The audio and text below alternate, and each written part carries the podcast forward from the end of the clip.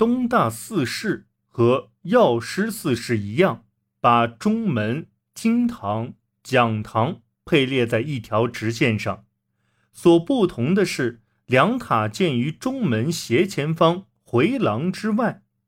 大安寺事是东西两塔更进一步建在东大门之外向南很远的地方。这说明把安放舍利的塔作为伽蓝中心的观念已逐渐淡漠，塔的原来性质已被忘却，仅成了点缀寺院的一种装饰建筑。这个时代的建筑存留至今的，据称是表现白凤样式的药师寺的一座东塔，塔共三层，各层均有外檐，看上去。好像六层，各层与外檐大小交错，呈现出一种音律的协调美。柱子还留有几分凸度状，但柱顶的云斗云肘木不见了，代替它的是分为三股的支撑木。天平建筑的遗迹有当麻寺东西两塔、东大寺法华堂。新药师寺本堂、唐招提寺金堂、法隆寺梦殿、荣山寺八角堂和东大寺转亥门等。其中，唐招提寺金堂给人以极其庄重优美之感。它的屋顶有美丽的四角，前面是一排裸露的柱子，颇有古希腊建筑之风。由于平城京的修建。在宫殿建筑方面，唐氏也极为盛行。主要的有太极殿、朝吉堂。朝吉堂后来改建为唐招提寺讲堂，其遗址一直留存至今。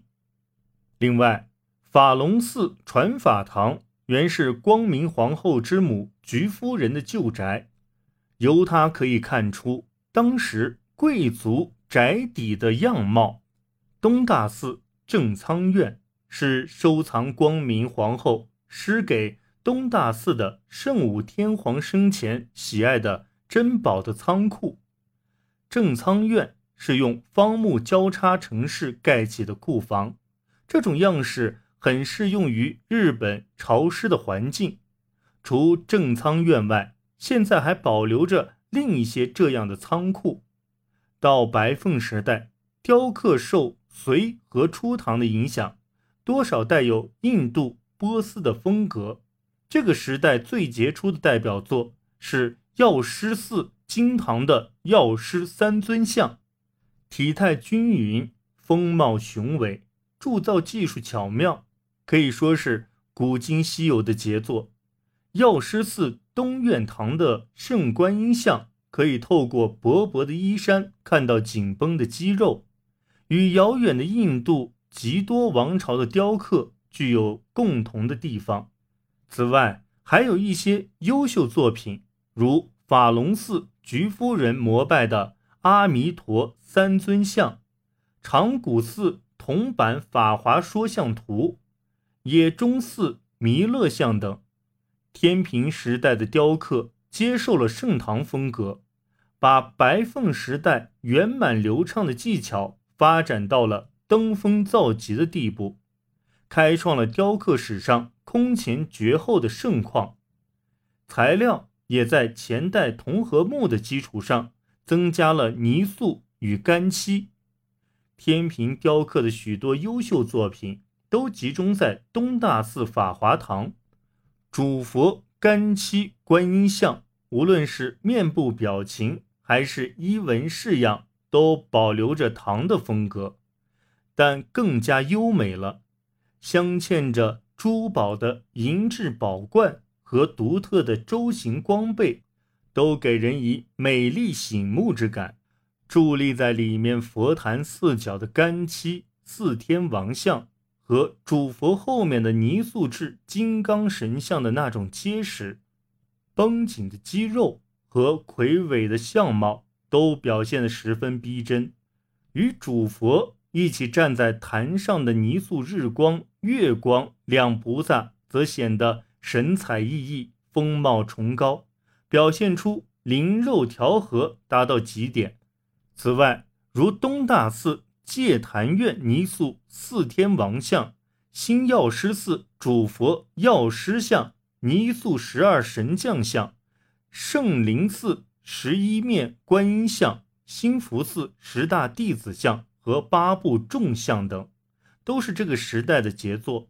不过，到这个时代末期，像唐招提寺金堂诸佛像那样，已显出了暗淡的格调。表现出要向下一时代红人样式过渡的征兆了。另外，除佛像之外，还有不少肖像雕刻，如法隆寺梦殿的行信僧都像，唐招提寺的鉴真和尚像，这也是这个时代雕刻的一个特点。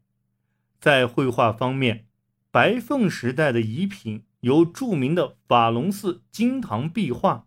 它由描写佛教净土的四大壁和各画有一尊菩萨的八小壁组成，其富丽严谨的色彩和线条，使人感到它既沿袭印度壁画系统，又表现了远东独特的技法，说明在绘画技术方面已有了飞跃发展。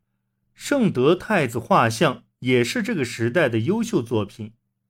天平时代的遗作有药师寺吉祥天画像、正仓院树下美人像、过去现在因果金会等。总的来看，与建筑、雕刻等相比，绘画中留下的优秀作品较少。工艺的发达也很显著。白凤时代的代表遗作有药师寺金堂主佛台座等。天平时代的遗作。大量保存在正仓院的御用物中，种类很多。前面也提过，正仓院御用物是圣武天皇生前喜爱的物品，在天皇逝世后，由光明皇后献给东大寺的。从那时到现在，已经经历了一千两百年风霜，而这些东西却一如既往地保存了下来。这些御用物品种类繁多。有武器、文具、乐器、日常用品以及娱乐用品等，遍及文化生活各个方面。由于这些都是实际使用过的物品，所以具有极大的史料价值。由工艺技法角度而论，也是变化万千。如金工有铸金、雕金、透雕、金银镶嵌等；漆工有赤漆涂。黑漆涂、干漆、金粉漆画、金银花纹涂漆等；织物有锦、绫、纱、交织品、乙、毛毡、花毡等；染物有秦染、蜡染、甲染等；玻璃有吹制玻璃、雕玻璃及有色玻璃等。此外，还有螺田、木画。染色牙雕等，不但今日的技法应有尽有，而且有的已经失传，直到今天还不知其技法的，可见当时的工艺之发达，已达到多么高的水平。同时，也可以了解使用这些工艺品当时的文化生活该是多么高级，实在令人吃惊。书法是大学的一个科目。随着写经的盛行，更加受到重视。这个时代的书风完全处于中国书风影响之下。对晋朝王羲之的崇拜，由圣武天皇、光明皇后起，直到无名的写经生，都竞相效仿，风靡一生。正仓院御用物中有一卷光明皇后临摹的王羲之所书《乐毅论》。东大寺收藏的王羲之所书二十卷，是圣武天皇生前喜爱之物。初唐书法家欧阳询、欧阳通等对当时的书法也很有影响。许多学者指出，留存至今的日本最古的写经金刚厂陀罗尼经的书风，与同年制作的长谷寺铜版《法华说像图》的铭文的书风。和欧阳通的完全一样，可见唐文化的传播达到了一个惊人的地步。直到下一个时代的空海，才在书风上摆脱唐的影响，开创出日本独自的风格。印刷在这个时代也有了惊人的发展，印刷也是为了节省抄写经卷的劳力而想出来的办法。宝龟元年。称德天皇做了一百三十万座三层小塔，分给各寺。每座塔的路盘下都有一个陀罗尼，而这些陀罗尼是在分给各寺时印刷的。今天还保存着许多这种小塔，据说这些陀罗尼是世界上现存最古老的印刷品。